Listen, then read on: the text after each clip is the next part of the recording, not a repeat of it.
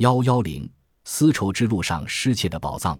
范莱考克的远征队包括他自己与西奥多·巴塔斯，去到俄国，前往乌鲁木齐，最后到达吐鲁番。范莱考克的第一个目标是吐鲁番以东沙漠中的喀拉河卓，这里有一座古城废墟。哥伦维德尔曾经到达过这里，发现过许多壁画。在当地村民的带领下，范莱考克和巴塔斯来到古城的中心，去看一幅刚刚发现的壁画。这幅壁画画的是摩尼教创始人摩尼，头上围绕着光环，四周有男女教徒陪伴。摩尼是三世纪时的波斯人，约在二十五岁或三十岁时，融合奥奥教、基督教、佛教的教义，形成新宗教信仰，以光明与黑暗象征善与恶，宣传光明王国与黑暗王国的对立，宣传善人死后可获幸福，恶人则需下地狱，自信力最后的先知。他被波斯王杀害，钉死在十字架上。这个神秘人物的画像以往从未发现过，弥足珍贵。范莱考克和巴塔斯带着一批故宫，拼命地发掘，从日出，有时提前到凌晨，一直干到日落。当故宫们领取当日的工资时，他们还得忙着记录与包装这天的收获。使人窒息的尘土飞扬。每天晚上，从支气管中往往咳出许多粘硬的黄尘，加上未曾遇到过的酷热及其单调的饭食。尽管如此，德国人在喀拉河着索或甚丰盗取了许多珍贵的文物。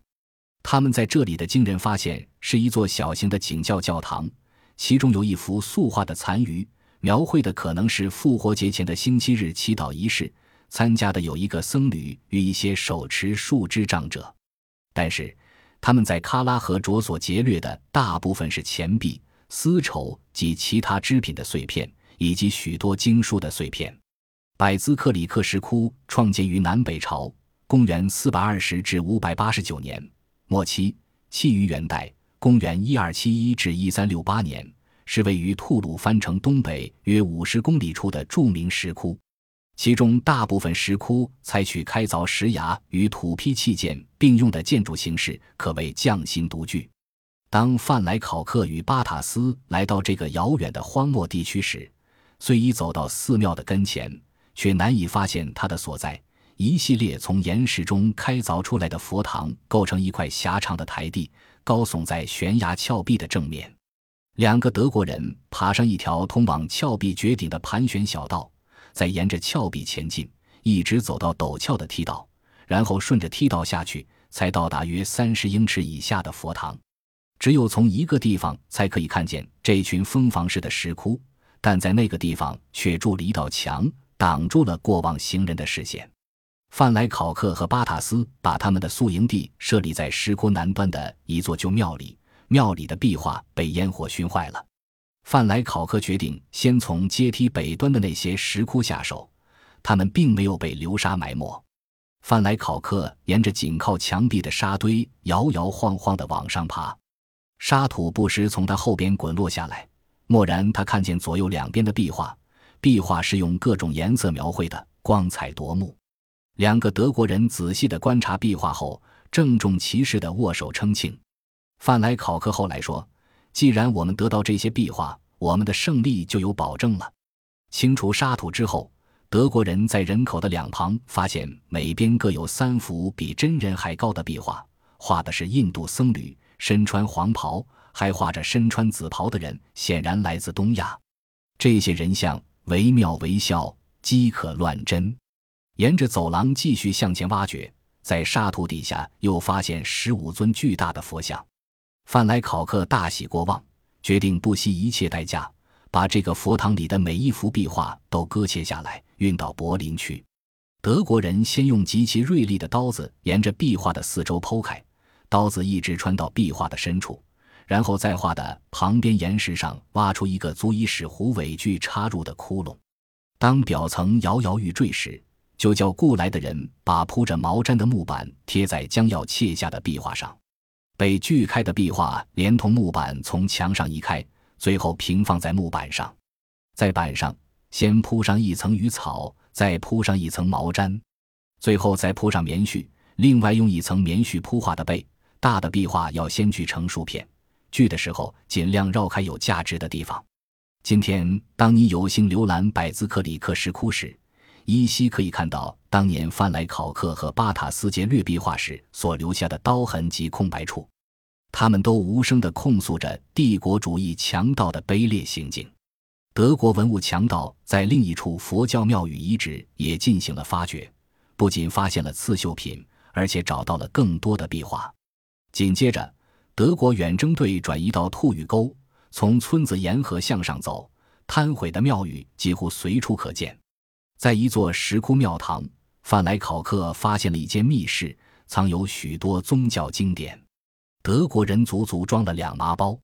这伙由德皇资助的强盗在敦煌劫掠了多少文物？据粗略统计，第一次远征盗得文物四十六箱，第二次远征劫掠文物一百余箱。第三次远征所获得的文物总共达一百二十八箱，仅边牧、工部、陈列这批文物就用去了六年的时间。斯坦因的第二次远征始于一九零六年夏季，时间预定为两年又七个月，主要目标是赫定发现的楼兰遗址。这次劫掠文物的活动由英国博物馆与印度政府资助，盗取的文物由两家按出资的比例分配。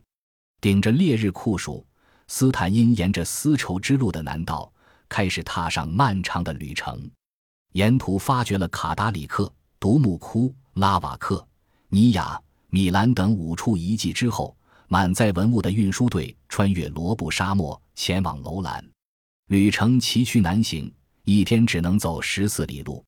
走到第十一天，还是不见楼兰遗址。别说运输队，就是斯坦因的助手也渐渐泄气了。为了鼓劲，斯坦因悬赏奖励第一个看见楼兰遗址的人。于是，运输队加快步伐。不知又经过多少时间，一个爬上沙丘的驼夫指着东方地平线上的一个小小的斑点，发出一阵欢呼声。斯坦因从望远镜里看出，那是一座废弃的印度塔。他们终于到达了楼兰遗址，到处是死亡、荒凉，令人难以置信。这里曾经亦有城廓。斯坦因和他的故宫冒着凛冽刺骨的寒风，在被沙子埋没的废墟中挖掘了十二天。发掘是从一座倒塌的残败不堪的房屋开始的，还发掘了一座衙门的遗址和一个包罗万象的古代垃圾堆。发现是惊人的，除了发现大量的中国官方文件和其他有文字的纸张外，还发现了为数不多的切卢文字书写的木简。纸片，斯坦因简直不敢相信自己的眼睛，居然找到古代印度西北部通用的文字。这种文字在公元四至五世纪为婆罗米文字取代。所发现的有年代的文书，大部分是公二百六十三至二百七十年之间的东西，最晚的一件是公元三百三十年。从发现的大量文物看，楼兰是一座颇具规模的卫戍城镇，为的是警卫中国的西陲。保卫丝绸之路畅通无阻，匈奴曾切断了楼兰与遥远的京城之间的所有交通联系，但楼兰并没有立即消亡，在军队的把手下支撑了若干岁月。有一份文书是公元三百三十年写的，就写作晋元帝建武十四年。其实建武这个年号，晋元帝仅用了两年。这时，储存的冰块行将耗竭，又到了斯坦因转移的时候了。经过七天艰苦的跋涉，从冰封的塔里木河里补充到水源，最后回到若羌和摩朗。途中，斯坦因在米兰一座废弃的庙宇内发现了一系列壁画，有的带有鲜明的西方色彩。其中的一块护壁板上面着长有翅膀的安琪儿。斯坦因惊异的不知所措：西方的安琪儿怎么会出现在亚洲大地的心脏、荒凉寂寞的罗布泊边缘呢？在有的画上，牵着台塔斯这样的名字，与公元七十九至八十一年间在位的罗马皇帝同名。